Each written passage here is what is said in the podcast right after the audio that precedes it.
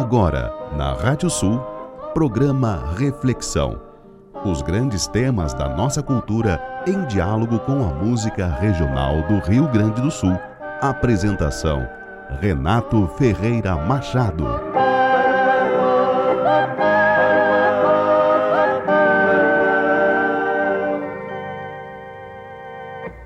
A transformação do estilo de vida do gaúcho, com base na instância, apreciada a esta altura dos tempos, reconhecemos-la como inevitável. Teria sido desejável e vantajosa se houvesse modificado a sua estrutura num sentido menos particularista. O que, sobretudo, lastimamos é que essas transformações tecnicamente progressistas não evoluíssem acomodando-se às nossas maneiras tradicionais de ser, isto é, a cultura gaúcha. Emprego aqui a palavra cultura na acepção em que a utilizaram os sociólogos contemporâneos. Como escreveu o autor de Cobra de Vidro, cultura compreendida como conjunto global de crenças, ideias, hábitos, normas de vida, valores, processos técnicos, produtos e artefatos que o indivíduo adquire da sociedade como um legado tradicional e não em consequência de sua própria atividade criadora. Privado das condições de vida que lhe modelaram o caráter, o gaúcho, não dispondo mais da fartura do cavalo e da distância, decaiu como tipo representativo de um padrão de existência. Mas a culpa desse declínio não cabe somente à sua índole afeita ao espírito de aventura e, de certo modo, hostil à monotonia do trabalho duro e paciente, reclamado pelas novas circunstâncias do meio. Na verdade, as massas campeiras foram sendo pouco a pouco dispensadas, por que não dizer excluídas, por desnecessárias, numa decorrência lógica do rumo que tomavam as lidas campeiras. Com efeito, o gaúcho pobre não foi chamado a participar do ciclo que se iniciava de intensa comercialização da pecuária. Portanto, não devemos buscar as razões da penúria de hoje com exclusividade de vistas para a índole desprecavida do homem do Pampa. Se há 20 anos, quando a campanha começou a adquirir condições adversas à subsistência dos gaúchos sem bens de raiz, se os responsáveis pelos destinos coletivos se houvessem lembrado de realizar o que tanto se preconiza agora, colônias agrícolas e escolas de arte e ofícios em todos os municípios, teríamos quiçá atenuado o assoberbante marginalismo que atualmente asfixia muitas das nossas cidades.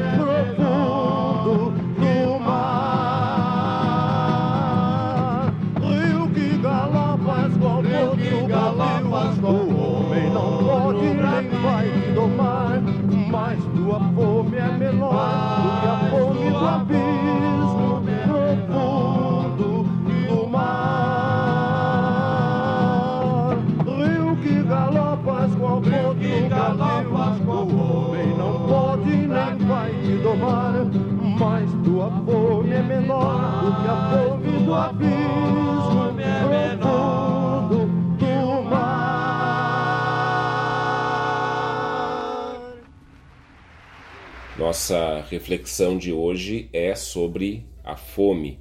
Bom dia, eu sou Renato Ferreira Machado. Nós estamos começando mais um programa Reflexão aqui na radiosul.net, a regional por excelência. O nosso programa vai ao ar sempre no sábado, 8 e meia da manhã, e a edição do programa, vocês já sabem, desde os primórdios, é feita pelo Maurício Zanolini.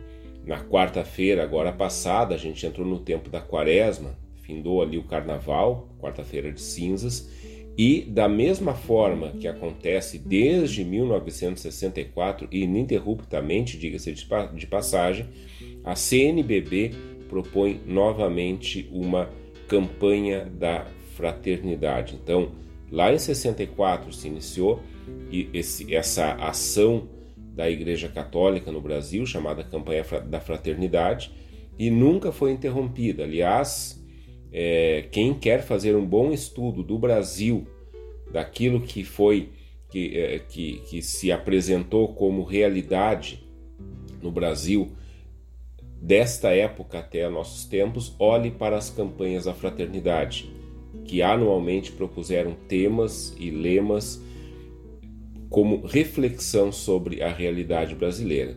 É um, é um ótimo estudo. Se vocês olharem apenas os, os temas, lemas e cartazes das campanhas da fraternidade, todas elas, vocês vão, vão enxergar ali um retrato do Brasil. E nesse ano o tema é fraternidade e fome. Padre Júlio Lancelotti, na outra semana, estava dizendo que ele quer mudar esse tema. Claro que ele não vai mudar, porque isso já está dado né? mas ele, ele colocaria fraternidade sem fome, ele está coberto de razão, onde tem fraternidade não existe fome. Mas uh, o tema deste ano é a fome. E o lema, o lema da campanha da fraternidade é Dai-lhes vós mesmos de comer, que é uma frase que vem lá do Evangelho de Mateus, capítulo 14, versículo 16, é uma frase que vem da passagem da multiplicação dos pães. Os discípulos vendo a multidão faminta, falam para Jesus: vamos mandá-los embora para que procurem alimento nas cidades, enfim. E Jesus disse: Não, eles podem ficar e vós mesmos é que tem que dar a eles de, de comer. E aí tem toda a passagem que, claro, é, é, algo simbólico, a questão da multiplicação dos pães, mas no sentido de que nós também somos responsáveis pela alimentação um do outro. Que não pode existir entre nós aqueles que passem fome, porque nós também temos responsabilidade sobre isso. A gente vive num Estado laico. Que, que significa isso? Está na Constituição brasileira. uh, o Brasil não tem uma religião oficial. E, ao mesmo tempo, o nosso país tem assegurada a, a, a liberdade para manifestação religiosa, para opção religiosa, para adesão religiosa a liberdade de culto público de qualquer religião que exista, qualquer religião que a gente possa aderir. Então, qual é o sentido de ainda, né, se a gente for pensar lá no contexto de 64, que infelizmente era o contexto também onde começava a ditadura militar, é, depois a gente passando ali por todo, todo o processo de endurecimento dessa ditadura, a campanha estava ali ajudando a gente a refletir sobre, sobre a situação do país, depois a redemocratização, 88 a Constituição que nós temos, e aí tava, tinha a campanha da fraternidade também. Qual é o sentido, né, num, num Estado, num país cada vez mais diverso em termos religiosos, qual é o sentido ainda da, da gente olhar para a campanha da fraternidade e ter nisso algo importante e, e ter isso lançado para todo mundo e não apenas para quem é da Igreja Católica, porque bom, a Igreja poderia continuar com a campanha apenas para quem é da Igreja Católica, mas não. Ela é sempre lançada como uma discussão pública. Qual é o sentido disso? A questão é assim: por alto, a gente pode dizer que, que toda a tradição religiosa, é que a, o, o, nome correto né, de, de religião, aquilo que a gente chama de religião, se chama tradição religiosa. Ela tem três dimensões. Tem uma dimensão pessoal, que é onde cada pessoa vive a sua fé como sentido para a vida. Tem uma dimensão comunitária, mais interna, que é onde essa fé é compartilhada com outras pessoas que fizeram a mesma opção, a mesma adesão e que se fortalecem, vivem, uh, participam do mesmo culto, é, têm ali o mesmo texto sagrado em comum, enfim, é a dimensão comunitária da fé.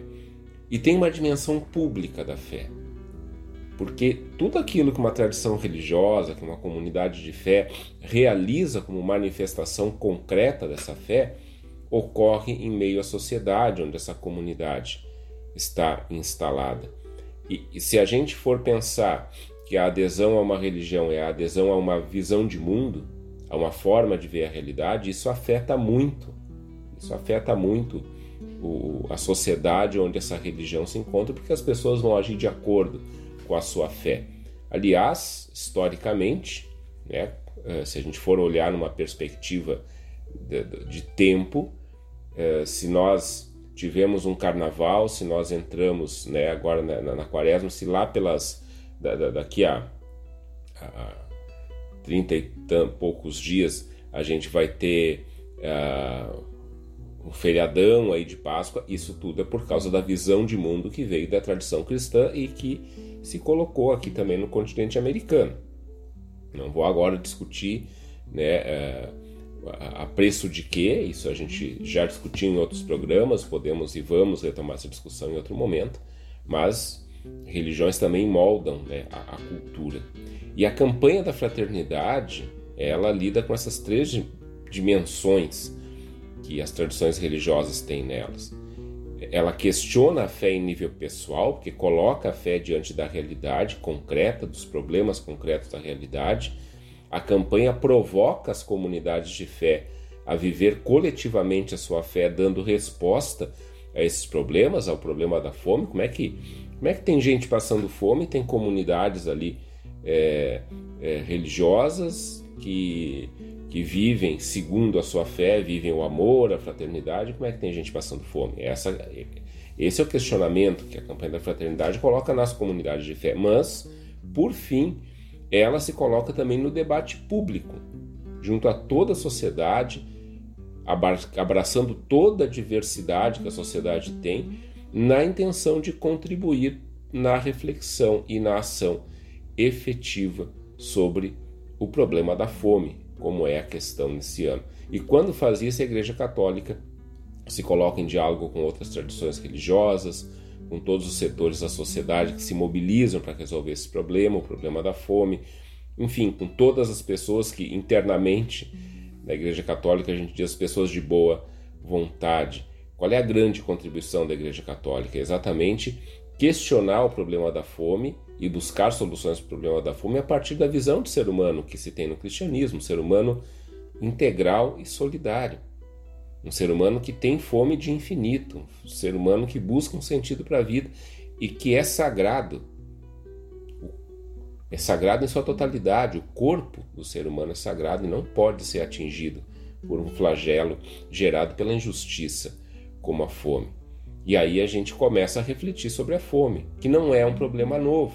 Bem no iníciozinho do programa, a gente introduziu tudo isso que a gente vai, vai ter hoje com um texto que está na apresentação de uma obra literária clássica, basilar aqui para a gente se entender na cultura do Rio Grande do Sul, a obra Sem Rumo, que abre a trilogia do Gaúcho a pé do Ciro Martins. Aliás, quem não leu ainda tem que ler. Não dá para a gente se entender aqui como cultura, como, como pessoas que moram ao sul do Brasil sem ler Ciro Martins, sem ler a trilogia do Gaúcho a pé. Isso que eu li não é ainda a, a obra em si, não é a, a, o romance em si que o Ciro Martins escreveu, mas é a introdução desse romance, é a apresentação dele, que se dá com um texto do Ciro Martins falando sobre as inspirações onde ele foi buscar inspiração para escrever Sem Rumo e depois né, as outras as outras duas obras que compõem a trilogia do Gaúcho a pé. E aí ele nessa nesse texto ele vai denunciar o empobrecimento da população do campo e a migração dessa população para a cidade sem condições de ter uma vida digna nas cidades. Quando lá na década de 30 do século 20. Então não tem novidade nenhuma, infelizmente. A fome está aí há muito tempo, a fome está aí há, há tanto tempo quanto está a injustiça social, porque essa é a questão da fome. Não é falta de alimento. Nós não vivemos no Brasil escassez de alimento, muito pelo contrário. É, é um dos maiores produtores de alimento do mundo e tem gente passando fome. Depois nós vamos entrar nesses detalhes. Na sequência da leitura que eu fiz ali da, do texto do Ciro Martins, a gente tem uma música que eu considero épica, uma música chamada O Velho e o Rio, uma música do Quinelmo Alves e do Francisco Alves, que foi interpretada pelo César Passarinho junto com os Urutiers na Sexta Califórnia da Canção em 1976. Então vocês vejam 76, uma música que fala sobre fome. E aí a gente escuta nessa né, sobre essa fome do rio e a fome dos filhos do velho José, que pescando estrelas se perdeu nas águas que não davam pé. E o que que é a fome senão um rio de correnteza forte que afoga a gente e joga a gente no oceano da indigência. Nosso programa de hoje, então, a gente vai refletir sobre a fome, sobre como a fome se faz presente entre nós e como a gente pode superar a fome.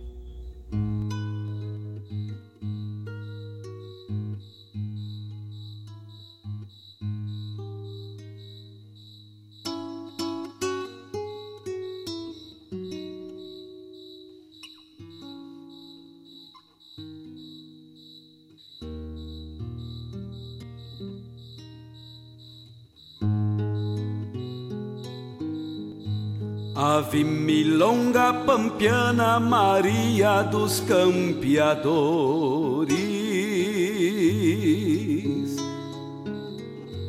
Rogai por nós sonhadores em cada tarde do pago.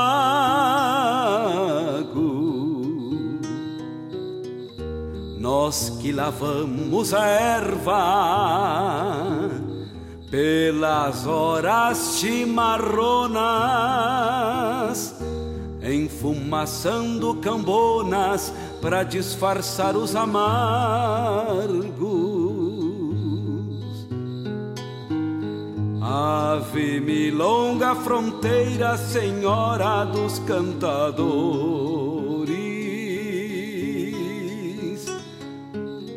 que andais pelos corredores, enluarando tições.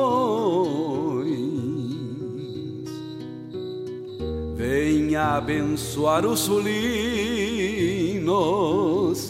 que extraviaram seu canto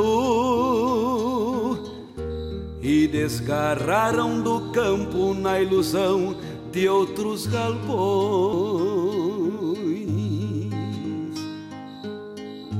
Ave milonga campeira, santa mãe dos pajadores,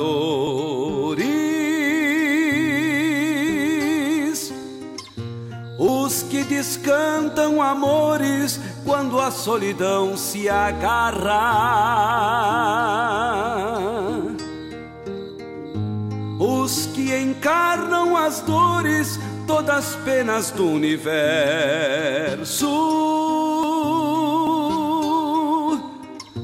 E se libertam num verso na vastidão das guitarras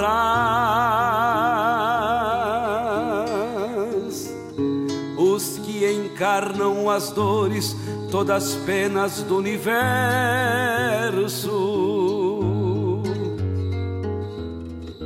E se libertam num verso na vastidão das guitarras.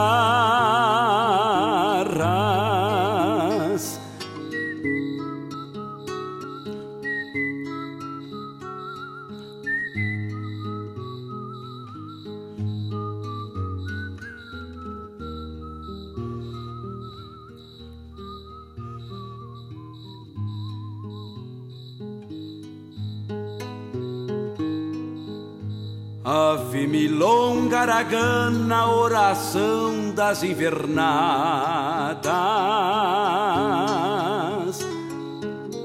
Cruz negra que nas estradas palanqueia os caminhantes.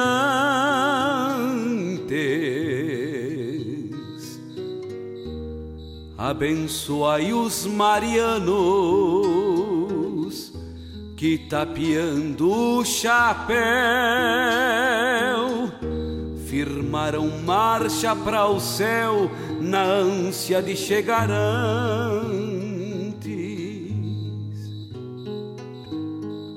Ave milonga, profeta, bendição para um tempo novo Vem batizar o meu povo que enraizou-se nas vilas,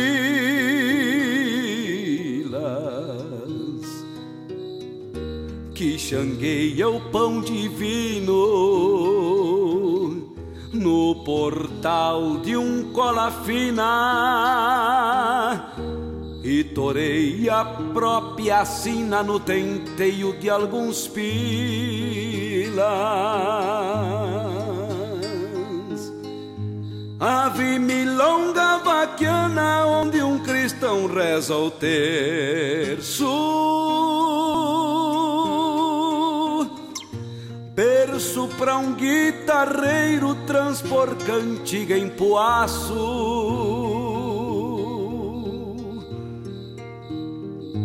Vos peço com devoção que no juízo final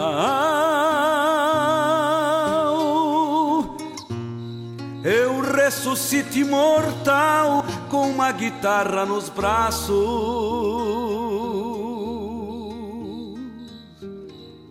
Vos peço com devoção que no juízo final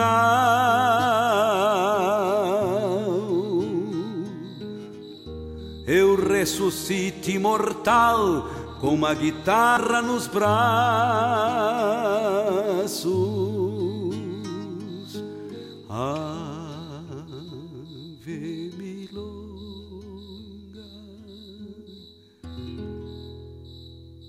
Bendita prece entre as guitarras.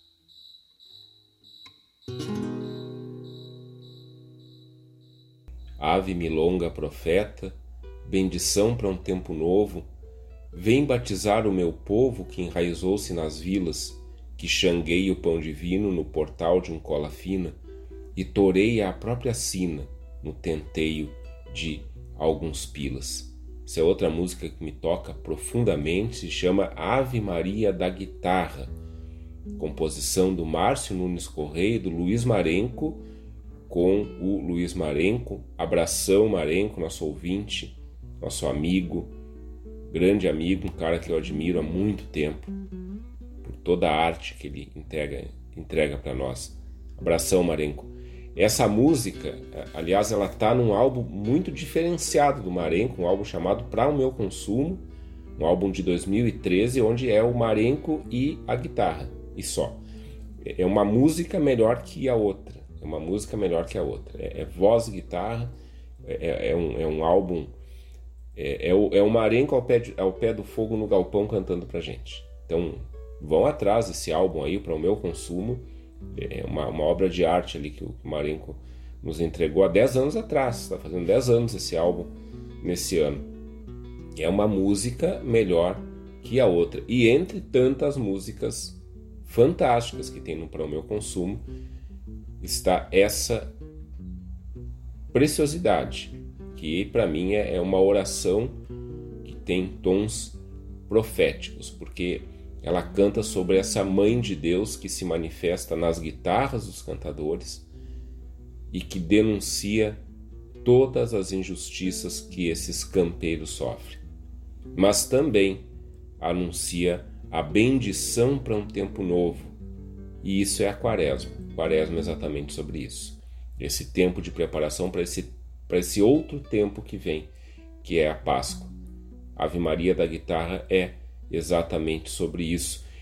E ela nos leva, nesse verso principalmente, que é um verso que já está mais para o final da música, nos leva novamente a refletir sobre aquilo que o Ciro Martins fala lá na apresentação da sua obra, sobre aquilo que a gente ouviu lá na música O Velho e o Rio, e que é realidade, infelizmente, entre nós, desse povo que se enraizou nas vilas, daí a gente está falando de êxodo rural, historicamente do êxodo rural, não há problema nenhum em viver nas vilas, o problema é a falta de assistência pública às vilas. As vilas que são o equivalente às favelas, né, como se chama em outros lugares, as nossas vilas aqui. Aqui em Viamão nós temos inúmeras, inúmeras vilas onde a gente não tem quase nenhuma assistência do poder público. Nenhuma. Existem vilas onde é chão batido e é um chão batido que assim não, em alguns lugares não, não tem como passar de carro. Falta água, falta luz, falta tudo. E as pessoas estão lá resistindo e trabalhando, e trabalhando, e trabalhando no tenteio de alguns pilas. Então, isso que está aqui sintetiza muitas coisas. Essas vilas crescem na medida em que a gente não tem políticas públicas para estruturar a, a, vida das pessoas. E aí, aí a gente tem é, uma reflexão importante para fazer, porque isso é um problema de tempos. E é um problema de tempos porque o nosso país, o Brasil, ele foi fundado sobre desigualdades sociais. E essas desigualdades sociais, historicamente, elas foram sendo naturalizadas bem como o Ciro Martins fala lá no seu texto. E a naturalização disso vem de uma cultura, uma cultura que a gente alimenta muito facilmente entre nós, ela é muito sedutora, que é a cultura do privilégio e da culpa. A gente se acostuma muito facilmente a admirar pessoas privilegiadas.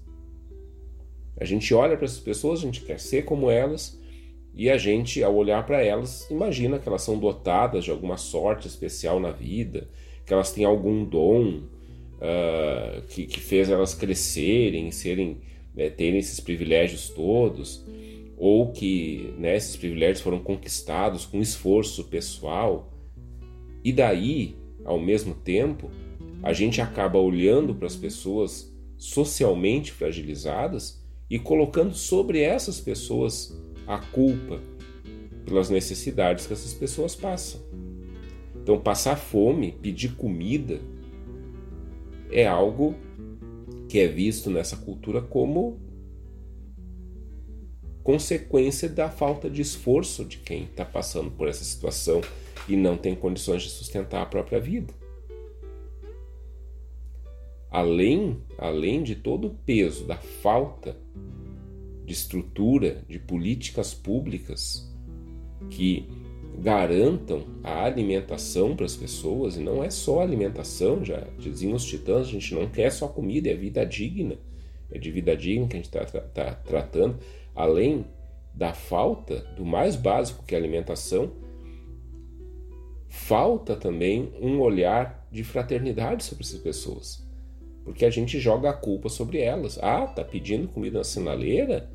Ah, é porque não se esforçou, porque não quer trabalhar. Né? A gente costuma dizer, dá uma enxada para a pessoa capinar né, ali um pátio, ela não vai querer. Como é que a gente vai trabalhar com fome? Como é que a gente trabalha com fome? Como é que a gente trabalha doente? Não tem como. Então não tem nada mais distante da realidade do que jogar a culpa da pobreza sobre o pobre, do que jogar a culpa da fome sobre o faminto. Nada mais distante da realidade, porque a questão da fome e da pobreza e da miséria, né? Porque a fome existe onde existe a miséria.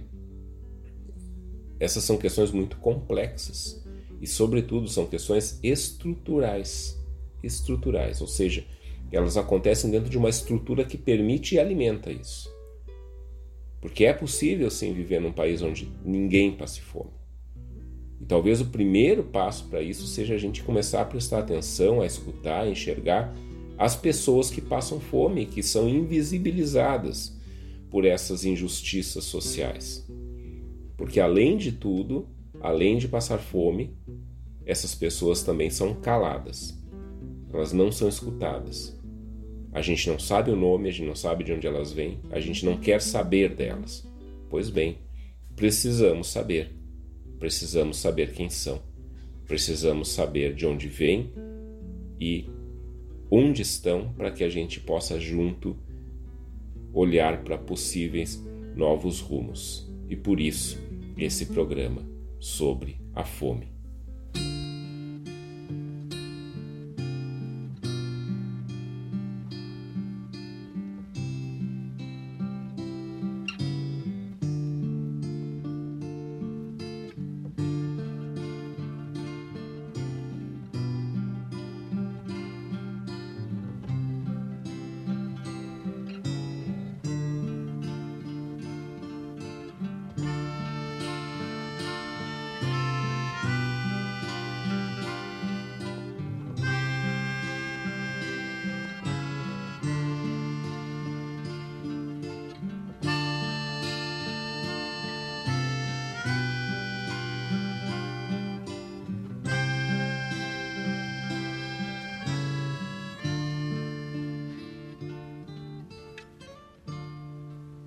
Velho Pedro, quase lenda,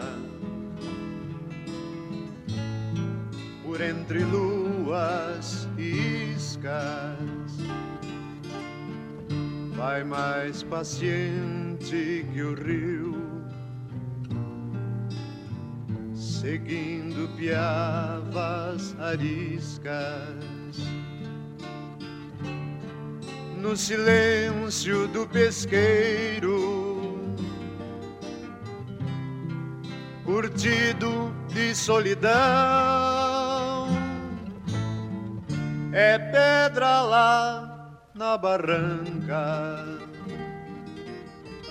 Quem faz do peixe seu pão. Ao longe o horizonte sangra num parto de sol. E o pescador só traz barro na fisga nua do anzol. Jogando esperas na espera. Pedro pede ao rio que o trocar a fome dos piás pela agonia de um peixe. Pela agonia de um peixe trocar a fome dos piás. Velho Pedro, quase lenda, já curvado qual anzol. Pedro Pedra da Barranca. Velho Pedro, chuva e sol da flor azul de um remanso, pelos filhos de quem chora, agoniza pelos piás, mapeava a cor de aurora. Agoniza pelos piás mapeava a cor de aurora. Ao longe o horizonte sangra num parto de sol e o pescador só traz barro na fisga nua do anzol esperas na espera. Pedro pede ao rio que o trocar a fome dos piais pela agonia de um peixe. Pela agonia de um peixe trocar a fome dos piás. Velho Pedro, quase lenda, já curvado qual anzol. Pedro Pedra da Barranca. Velho Pedro, chuva e sol. Pedro Pedra da Barranca. Velho Pedro, chuva e sol.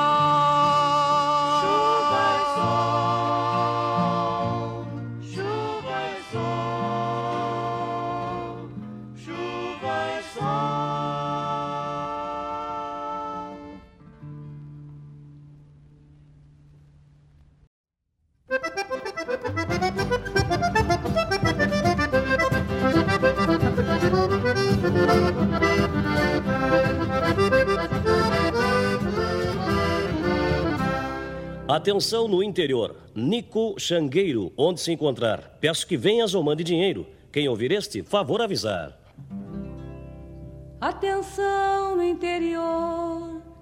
Nico Xangueiro, onde se encontrar. Peço que venhas ou mande dinheiro. Quem ouvir este favor avisar. Atenção no interior de Cuxangueira, onde se encontrar. Peço que venhas ou mande dinheiro. Quem ouvir este favor avisar. É livreta do armazém, é um remédio pra comprar. É um piar que não passa bem, é outro que vai chegar. É o dono do mais um fim de mês, são as contas pra pagar. É a vida lhe cobrar sempre sorte vintém. E o mundo ali negar as poucas chances que tem, que tem. No aviso do rádio, a verdade crua na cidade fria vida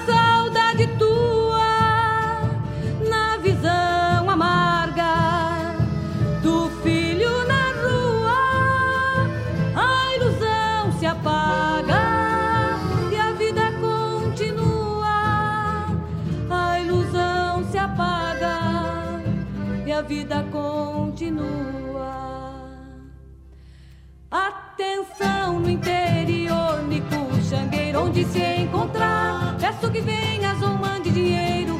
Quem ouvir este favor avisar.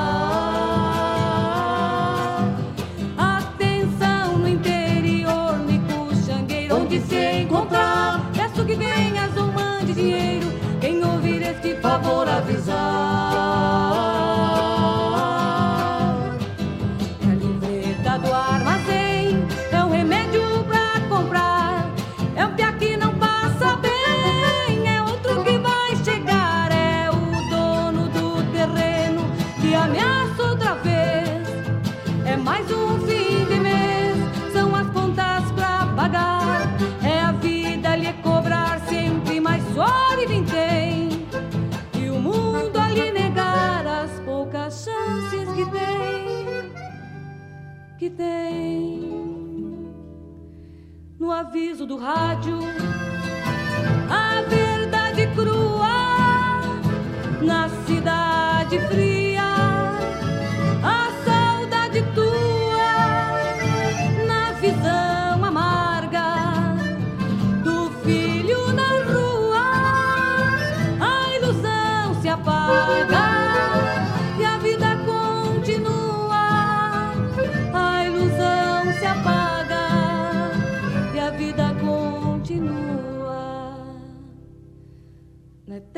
esperança de melhores dias. Beijo das crianças, abraços, Maria.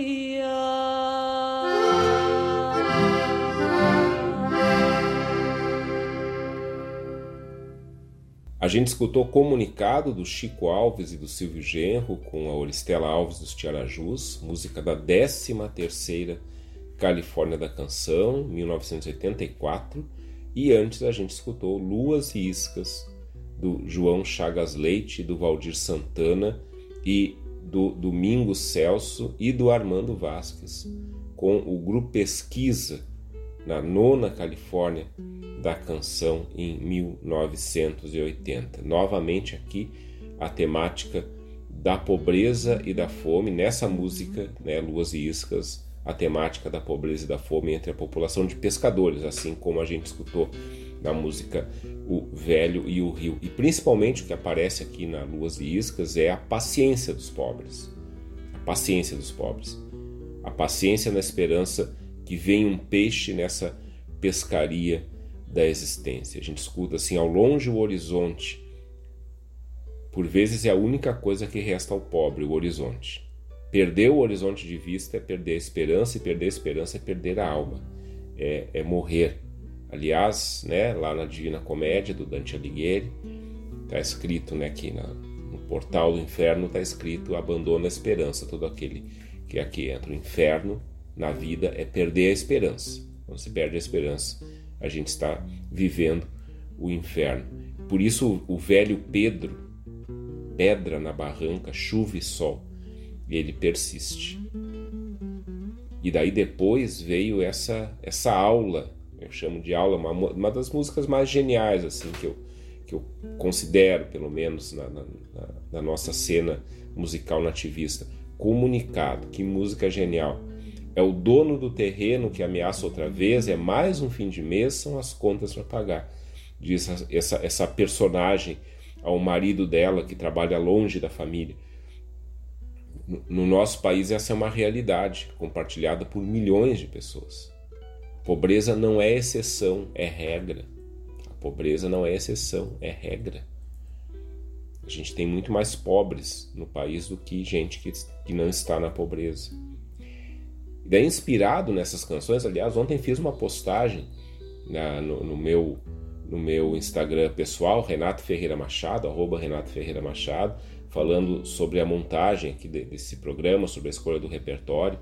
E isso é o que me fascina. A gente vai encontrando na música nativista, gaúcha, essas temáticas, essas grandes temáticas que são universais. Às vezes a gente fica quebrando a cabeça no meio artístico, ah, como é que a gente faz a nossa música ser mais universal, poder ser ouvida em vários lugares, não só no Rio Grande do Sul.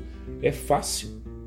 Falem das coisas que atingem o ser humano a partir daquilo que a gente vive aqui, como essas músicas que nós estamos ouvindo. Aí está a universalidade e a atemporalidade das músicas. Agora, se eu ficar falando só de coisa que a gente faz aqui e que só a gente entende, óbvio, isso aí além de, de além de restringir a música a, a, a, um público muito muito pequeno, vai tornar a música datada. Mais adiante ali nem o pessoal daqui vai querer ouvir mais. Então fica a dica, né? A gente já tem uma baita escola aqui chamada Nativismo que nos ensinou a fazer isso por pelo menos 20 anos e continua aí com muita gente boa fazendo músicas que cantando a sua aldeia cantam o mundo velha, a velha lição né, que a gente sempre tem que aprender na arte. E daí, inspirado nessas canções, eu fui atrás de alguns dados concretos sobre a fome, porque aqui não basta a gente ficar fazendo metáfora, a gente ficar refletindo é, é, abstratamente, né? a gente precisa buscar dados. E aí eu quero compartilhar com vocês. Então, a primeira coisa aqui, depois a gente vai ter no programa mais adiante, algumas outras que eu busquei, isso aqui é da agência Senado. E aqui eu estou trazendo dados do ano passado do ano passado, que são atuais. Se é que não estão piores. Se é que não estão piores. Então, vou ler aqui uh, o que eu leio agora a seguir, que vocês vão escutar a seguir, é uma leitura que eu estou fazendo aqui dessa matéria da Agência Senado, está online lá na Agência Senado. Diz o seguinte: a falta de acesso regular a uma alimentação adequada por grande parte da população brasileira tem sido um dos principais desafios enfrentados pela sociedade ao longo dos últimos anos o país havia saído do mapa da fome da Organização das Nações Unidas em 2014 por meio de estratégias de segurança alimentar e nutricional aplicadas desde meados da década de 1990. Aliás, um parêntese aqui, é, eu, eu, me lembro muito bem na década de 90, onde nós tínhamos o, o grande problema da mortalidade infantil. Muitos ouvintes vão lembrar disso que eu estou falando agora a mortalidade infantil por causa da fome, da desidratação, enfim. Quem ajudou a reverter isso no Brasil inteiro e que depois exportou esse modelo para outros países foi a pastoral da criança, que é capilarizada no Brasil inteiro por causa da Igreja Católica. Essa pastoral é um grupo de pessoas ligados à igreja que atuam em realidades é, específicas é, começou a fazer pesagem das crianças, começou a, a trabalhar com alternativas alimentares, a multimistura. E aí a gente tem um nome aí que infelizmente morreu de forma trágica, que é a Dona Zilda Arnes, é, que é fundadora da Pastoral das Crianças e que morreu naquele terremoto, naquele terremoto no Haiti. Estava lá exatamente para começar a organizar a Pastoral da Criança no Haiti, infelizmente. É, morreu no desabamento da, da, da, catedral onde ela estava, né? Estava lá fazendo essa reunião e aí ocorreu o terremoto. E Zilda Arnes morreu lá no, no Haiti. Então, parêntese, né? Uh, então, essas eh, alternativas, enfim, vêm desde o meio da década de 90. Mas o Brasil voltou a figurar no cenário da fome internacional a partir de 2015, obtendo um especial agravamento ao longo da pandemia da Covid-19, que afetou o mundo todo por dois anos a partir de 2020. Em 2022, segundo o Inquérito Nacional sobre Insegurança Alimentar no contexto da pandemia de Covid-19 no Brasil, apontou que 33, 33 milhões de pessoas, vou repetir, 30, isso é, são dados do ano passado. Então, isso é, é, é o que se constatou durante a pandemia. 33 milhões de pessoas não tem garantido o que comer, o que representa 14 milhões de novos brasileiros em situação de fome. 14 milhões de novos brasileiros, ou seja, já existia uma parcela da sociedade que, que vivia pelo menos em insegurança alimentar. O que é insegurança alimentar? É não saber se eu vou ter dinheiro para comprar comida para o outro dia. Isso é insegurança alimentar. A essa parcela, essa parcela da população brasileira que já estava, já estava em pelo menos segurança alimentar, e daí muitos já estavam passando fome mesmo, acrescentou-se com a pandemia mais 14 milhões de novos brasileiros. Isso é aí a opinião do Renato aqui, falta de política pública. Falta de política pública, não tem outro jeito. Política pública. Conforme o estudo, mais da metade, 58,7% da população brasileira, convive com a insegurança alimentar em algum grau, leve, moderado ou grave. Atenção para esse número. Vamos pegar aqui 100% da população brasileira. Desses 100%, atenção, 58,7% vivem algum grau de insegurança alimentar. É mais da metade da população. Vocês entendem, entendem a gravidade, a urgência do problema? 58,7%. Dados da Agência Senado do ano passado pode estar pior. 58,7% da população brasileira convive com a insegurança alimentar em algum grau, leve, moderado ou grave. A gente, muito humildemente aqui, quer contribuir com esse programa, reflexão. Não só, claro, né, mas para que ele alcance pessoas que possam começar a pensar sobre isso. Esse programa, então, sobre a fome e as músicas regionalistas, nativistas, que nos ajudam a pensar e nos mobilizam para que a gente possa superar esse problema.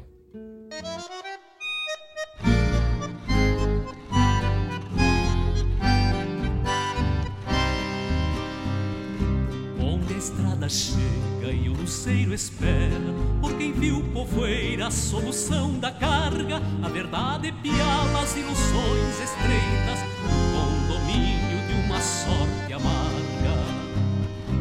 Os migrantes plantam sua própria sina num escasso brete de miséria e medo. A favela cresce e desaparece na primeira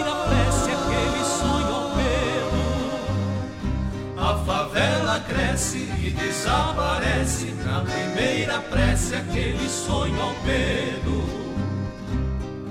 Esses homens nos barracos de portal da estrada fria são a mancha da injustiça na margem da rodovia. São catadores de lixo que os ricos não querem mais, alimentando missa das catedrais. Esses homens companheiros são homens iguais a nós, com a simples diferença que a sorte os deixou a sós. São uma parte do campo que empobreceu a cidade, vizinhos da rodovia, na da sociedade. E quando a dor da fome vem fazer presença nessas vilas pobres de crianças magras, a morte cruza, semeando cruzes e apagando luzes nos beirais da estrada. A morte cruza, semeando cruzes e apagando luzes nos beirais da estrada. Estes homens nos barracos de portal da estrada fria são a mancha da injustiça na margem da rodovia. São catadores de lixo que os ricos não querem mais, alimentando mentiras na missa das catedrais. Estes homens companheiros são homens iguais a nós, com a simples diferença que a sorte os deixou a sós. São uma parte do campo que empobreceu a cidade, vizinhos da rodovia, na margem da sociedade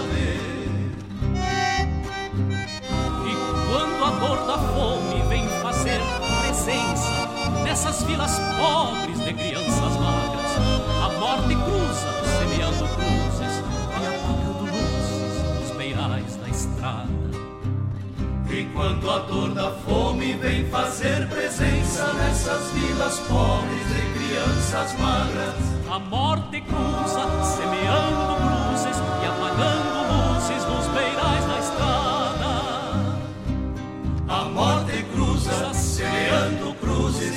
apagando luzes nos beirais, nos beirais,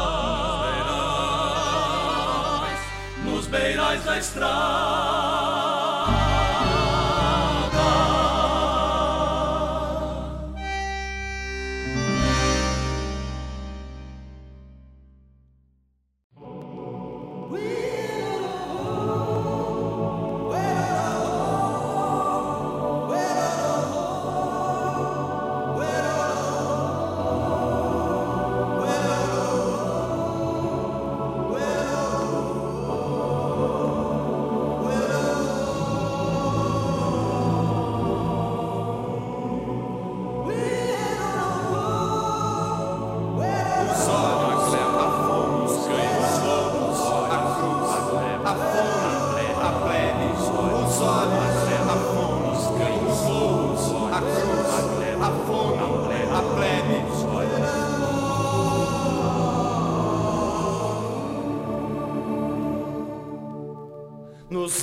Que foi peão pendurado, deixei os olhos fixados, chicotes e talas nos palas e xergões cardados, deixei os olhos fixados na ordem dos ricos, pisando na fome bem montados deixei os olhos fixados.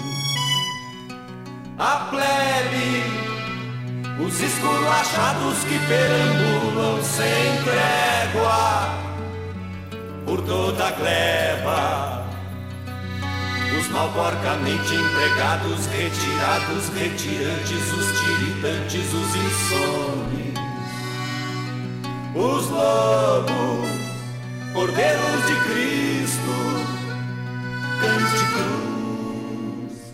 Para meus olhos estão voltados, onde eles estão fixados.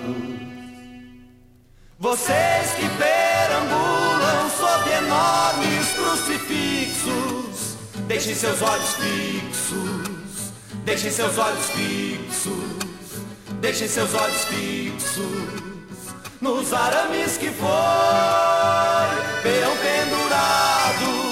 Deixe seus olhos fixos, deixe seus olhos fixos, deixe seus olhos fixos.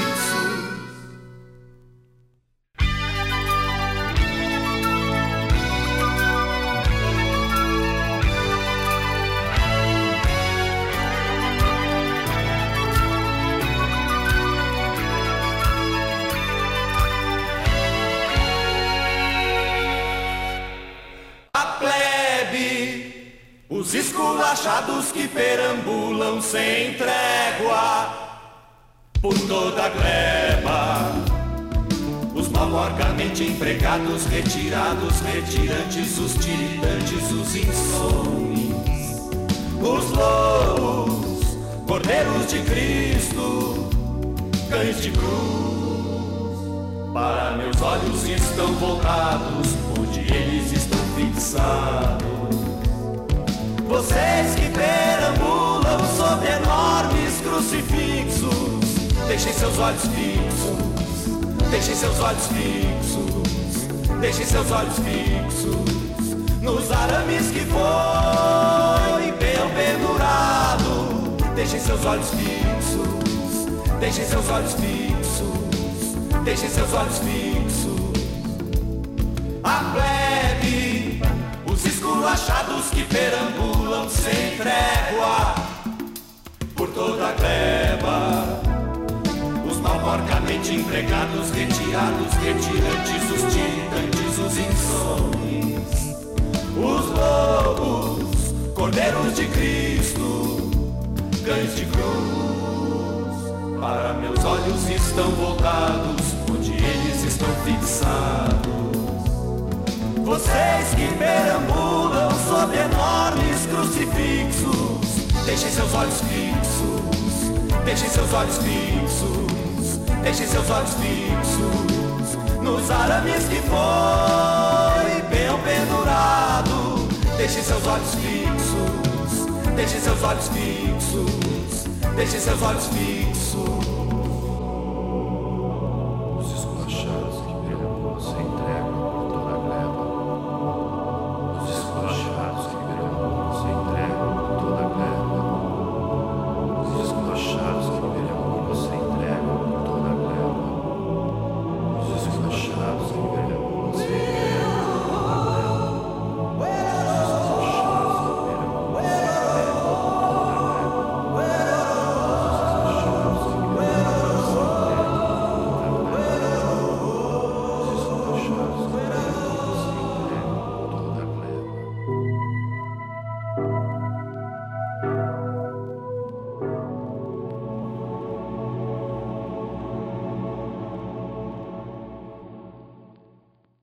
A gente escutou Deixem Seus Olhos Fixos, do Vinícius Brum e do Luiz Sérgio Metos, do Jacaré, com o Tambo do Bando, e antes a gente escutou Na Margem da Rodovia, composição do Doli Costa e do José Fernando Gonzalez, com os posteiros. Quando a gente fala em fome, a gente precisa olhar para as margens, para as periferias, porque é lá que ocorre o abandono social, onde a fome se espalha estes homens companheiros são homens iguais a nós, com a simples diferença que a sorte os deixou a sós. A gente escuta nessa música muito crítica dos posteiros na margem da rodovia. A fome é bem isso, ela desumaniza, ela desfigura, ela mata. Por isso que a gente precisa manter os nossos olhos fixos nessas pessoas, como a gente escuta na outra música, na música do tambo do bando. Manter os olhos fixos nessas pessoas crucificadas pelas desigualdades sociais. A gente precisa saber quem são essas pessoas, como elas chegaram nesse estado e o que pode ser feito com elas, não apenas para elas, com elas, para que isso se transforme. Daí eu fiquei me perguntando também quando montava esse programa como é que está a situação no estado do Rio Grande do Sul.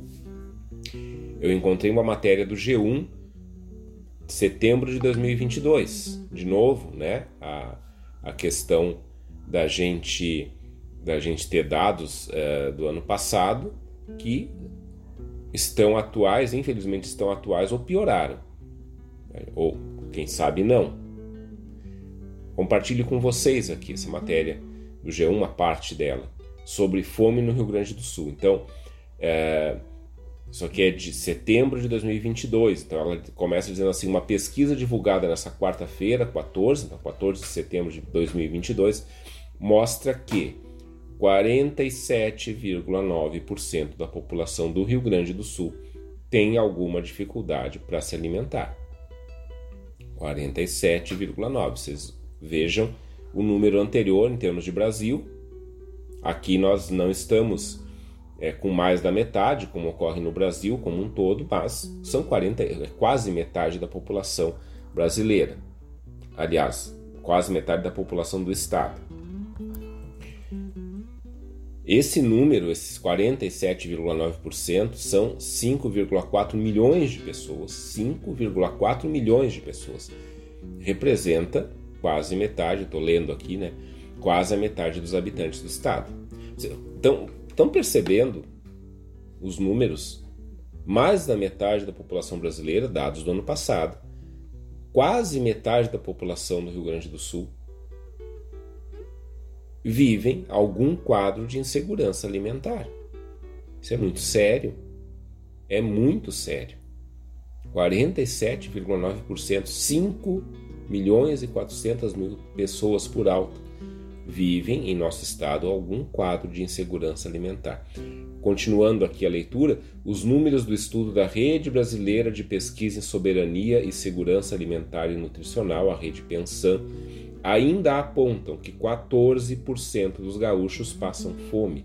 14 dados de setembro de 2022. 14% dos gaúchos passam fome. Ponto. Nós temos hoje no Rio Grande do Sul cerca de 1,7 milhão de pessoas que não têm nada para comer todos os dias. Aqui eles estão citando, né, tá entre aspas, uma fala do Juliano de Sá, presidente do Conselho de Segurança Alimentar e Nutricional Sustentável do Rio Grande do Sul. O indicador coloca o Rio Grande do Sul como o pior entre os três estados do sul do Brasil. No Paraná, o número de pessoas com insegurança alimentar grave é de 8,6%. Em Santa Catarina, 4,6%, cerca de um terço do total gaúcho. Então, mais presente do que nunca entre nós o problema da insegurança alimentar, o problema da fome. 47, 47,9% da população 5 milhões de pessoas, 5 milhões e 400 mil pessoas. 1 milhão e 700 mil pessoas no estado do Rio Grande do Sul não tem o que comer. O que a gente faz com isso? A coisa começa por aí. Tanto que a campanha da fraternidade ela se organiza em três passos: ver, julgar e agir. Estou trazendo o ver. E já já provocando para reflexão, para julgar. Como é que a gente julga isso? Julgar no sentido de como é que a gente pondera isso na vida da gente? E certamente um número grande desses não está escondido. A gente enxerga. Eu tenho visto assim com muita tristeza famílias, famílias inteiras pedindo alimento em sinaleira famílias. Famílias. Adultos e crianças juntas pedindo alimento em sinaleiras. Todos nós vemos isso, tá, tá na cara todos os dias. O que fazer? Essa é a grande questão. E o que fazer em dois níveis: o nível emergencial, essas pessoas precisam comer. Quem tem fome tem pressa, a gente já aprendeu isso com o Betinho lá 30 anos atrás, quem tem fome tem pressa. Quem tem fome precisa comer, precisa se alimentar, porque senão a situação se agrava. Mas o que nós fazemos em nível estrutural? Saímos, estamos saindo da pandemia, estamos retomando normalidade na vida, claro, né? Muito da, da, desse quadro se deve ao desemprego que cresceu, né? Mas né, precisamos rapidamente agir para que as pessoas possam sair desse quadro é muita gente em nosso estado. Precisamos pensar, pensar em soluções, pensar em alternativas, pensar em ação para que esse quadro vá se revertendo.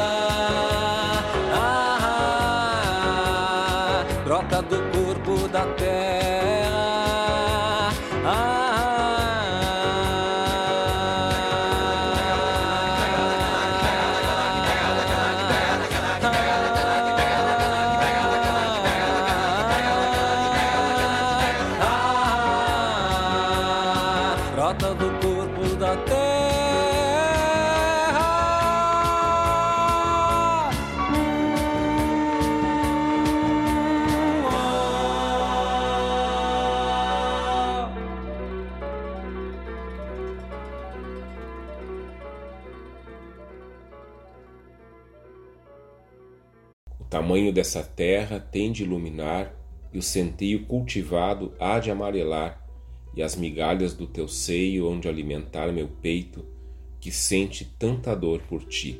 Essa música se chama Engenho e é do primeiro álbum do Vitor Ramil, uma composição e interpretação dele, primeiro álbum, o Estrela Estrela, lá de 82, que aliás, abrindo um grande parêntese aqui, a música Estrela Estrela vai ser a música tema da próxima novela das seis da Globo, que tal? É, que, que felicidade aí ver, ver a música do Vitor, que a gente conhece há tanto tempo, como tema da, dessa nova novela aí das seis, que vai ser baseada, continuando esse parênteses aqui, num clássico chamado Marcelino Pão e Vinho. Vai ser uma história muito interessante, com Estrela Estrela todo dia ali abrindo a novela. Mas eu escolhi Engenho aqui da, desse, desse primeiro álbum do Vitor, né? Uma música não conhecida, mas a gente tem um grande compromisso aqui com o lado B, né? O lado B da música nativista, o lado B da música regionalista, o lado B da nossa música feita por aqui, que conversa com, com, com a cultura é, mais, mais é, terrunha, vamos dizer assim, como, como dizia o Glenn Fagundes. E, e aí tá Engenho, essa grande canção do, do Vitor, está lá no, no, primeiro álbum dele. E, e essa música fala, ela ajuda a gente a falar um pouco da, da esperança de superação da fome. Porque o lema da campanha é dar-lhes vós mesmos de comer. Então, quando a gente olha aqueles números alarmantes ali que a gente falou nos blocos anteriores, o desafio é esse: dar-lhes vós mesmos de comer. Como é que a gente pode dar de comer a essa grande multidão que tem fome e tem pressa em comer porque está com fome? Como é que a gente multiplica o pão sobre a terra para que ninguém mais passe fome?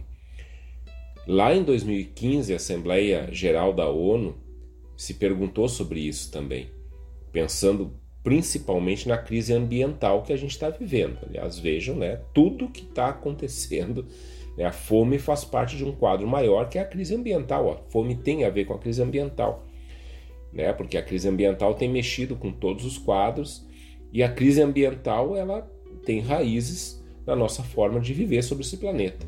Não vou entrar nisso agora, nesses detalhes agora, já tivemos uns dois ou três programas que a gente fala sobre isso, mas faremos outros com certeza. A forma como a Assembleia Geral da ONU se colocou para superar esses problemas todos que ameaçam toda a humanidade veio na forma de uma agenda global de superação desses problemas. Essa agenda global ela se expressa com os Objetivos de Desenvolvimento Sustentável, ou ODS. Esses Objetivos de Desenvolvimento Sustentável compõem um programa chamada, chamado Agenda 2030 ou Agenda, Agenda 2030, ou seja, até 2030 é preciso cumprir esses Objetivos de Desenvolvimento Sustentável. Ao todo são 17. E os dois primeiros objetivos, não por acaso, tratam da pobreza e da fome. O objetivo de desenvolvimento sustentável número um é erradicar todas as formas de pobreza extrema, incluindo a falta de alimentos, água potável e saneamento. Então, isso é um objetivo de desenvolvimento sustentável que vem das Nações Unidas. Todos os países signatários, e o Brasil é um deles, um dos principais, se comprometem com esses objetivos erradicar, primeiro objetivo, erradicar todas as formas de pobreza extrema, incluindo a falta de alimentos, água potável e saneamento. Então, alcançar essa meta inclui encontrar soluções para novas ameaças causadas por mudanças climáticas e conflitos. O Objetivo de Desenvolvimento Sustentável número 1 um se concentra não apenas nas pessoas que vivem na pobreza, mas também nos serviços dos quais as pessoas dependem e nas políticas sociais que promovem ou previnem a pobreza. Então, é um objetivo abrangente que a gente precisa especificar no nosso dia a dia. E o Objetivo de Desenvolvimento Sustentável 2 também foi estabelecido, claro, nesse programa da ONU em 2015, visa acabar com o problema da fome extrema e desnutrição global. Leio aqui né, o, o, que, o, que, diz no enunciado desse objetivo, a missão do ODS 2, fome zero e agricultura sustentável, fome zero e agricultura sustentável. Olha aí nosso público da Rádio Sul, agricultura sustentável, isso nos diz respeito muito de perto. Então, a missão é erradicar todas as formas de fome e má nutrição até 2030, estamos em 2023 garantindo que todas as pessoas, especialmente as crianças, tenham acesso suficiente a comidas nutritivas durante todo o ano. Isso envolve promover ações agrícolas sustentáveis, apoiar pequenos agricultores e garantir acesso igualitário a terras, tecnologia e mercados. Também requer cooperação internacional para garantir investimentos em infraestrutura para apoiar a produção agrícola. Junto com outros objetivos, podemos eliminar a fome até 2030. Como é que a gente se engaja? Como é que a gente contribui para isso? Então, a Agenda 2030 ela é uma pauta assumida por governos, por instituições de ensino. Faculdade de Dom Bosco a gente trabalha direto com a Agenda 2030 e também pelo setor privado, pelo empresariado. Quer dizer, é, hoje é uma questão ética a gente participar da Agenda 2030, não dá para a gente dizer que não sabe, não dá para a gente dizer que não está afim. Essa é a agenda global para salvar a humanidade, então não tem como não se engajar. Então, facilmente a gente encontra a Agenda 2030. É, bom, coloquem ODS, né, a sigla ODS no Google, vocês vão encontrar ali tudo que vocês precisam saber sobre a Agenda 2030 e quem sabe a gente não começa a pensar nisso. Quem sabe a gente não assume alguns desses objetivos aí de desenvolvimento sustentável no nosso trabalho, aí no, né, eu sei que muita gente aqui é do agronegócio, né, como é que a gente assume? Eu sei que muitos de vocês que estão escutando já trabalham com isso, porque muitos certificados de qualidade vêm exatamente da, é, da constatação de que se trabalha em cima desses obje objetivos de desenvolvimento sustentável ali nas nossas atividades. Então, Vamos conhecer e vamos fazer valer esses objetivos de desenvolvimento sustentável para que a gente possa, aqui de onde nós estamos, começar a superação da fome. Um, dois, um, dois, três.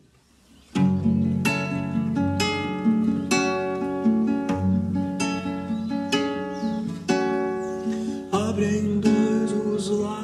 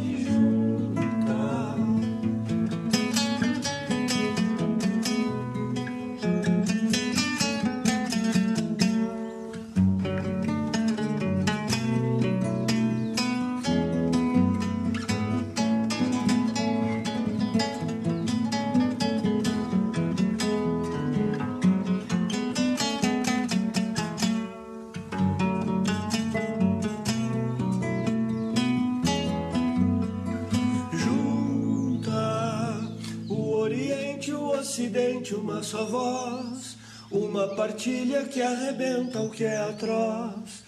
Todos os trópicos que tecem linhas tênues sobre mapas que são um instrumento de poder na mão de quem souber sentir a força que um abraço tem. Quando se oferta e se recebe com tanto quanto se tem, fazendo bem sem ver a quem a resistência em nosso passo,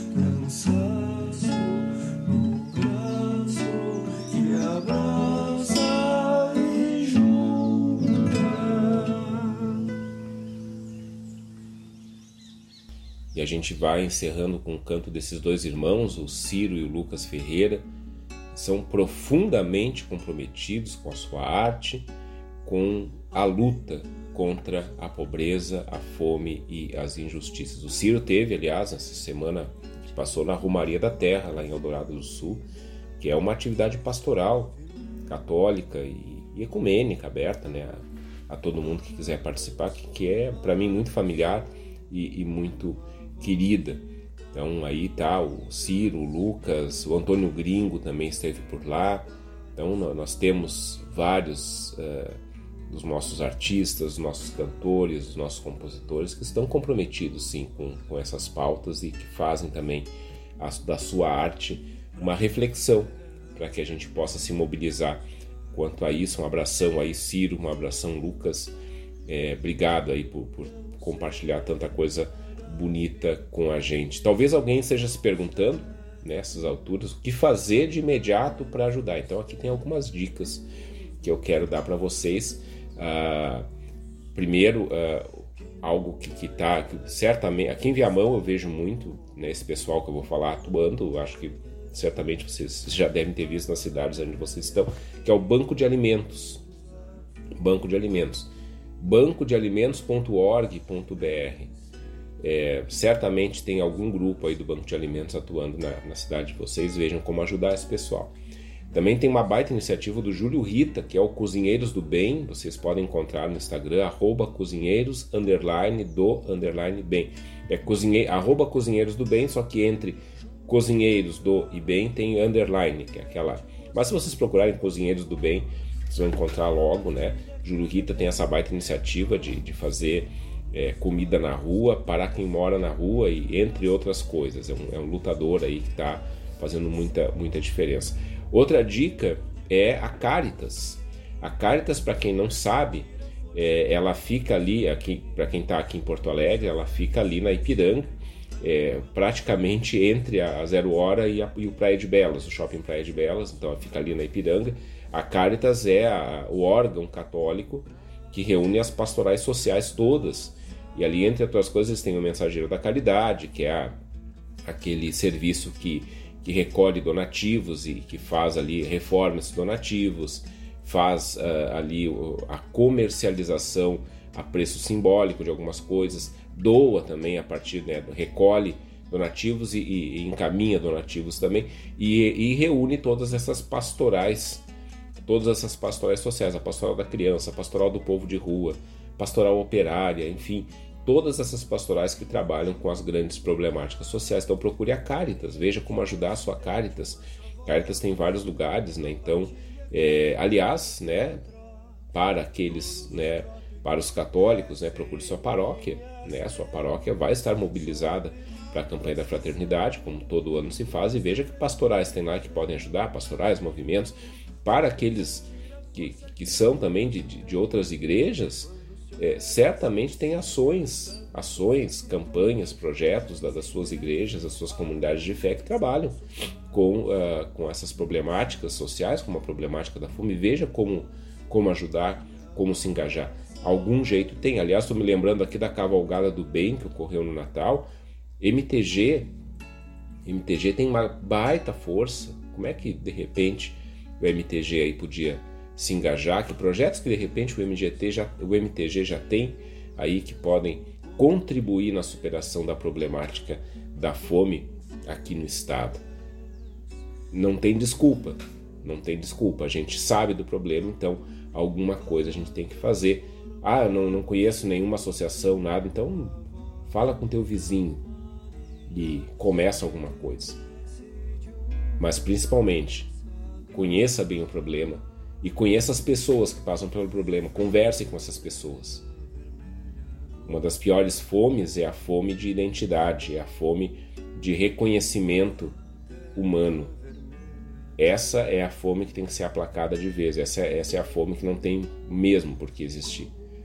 Então, conheça as pessoas, saiba quem são, saiba o porquê passam por essa situação e se engaje, se engaje nessa na superação desse problema tão feio que a gente tem que é estrutural, mas que com cada um fazendo a sua parte, com certeza a gente vai conseguindo superar. A gente fica por aqui. Esse programa reprisa terça, 22 horas, quinta, 23 e 30 e depois já vai para as plataformas de streaming. Um bom fim de semana para todo mundo e no próximo sábado a gente volta com mais reflexão.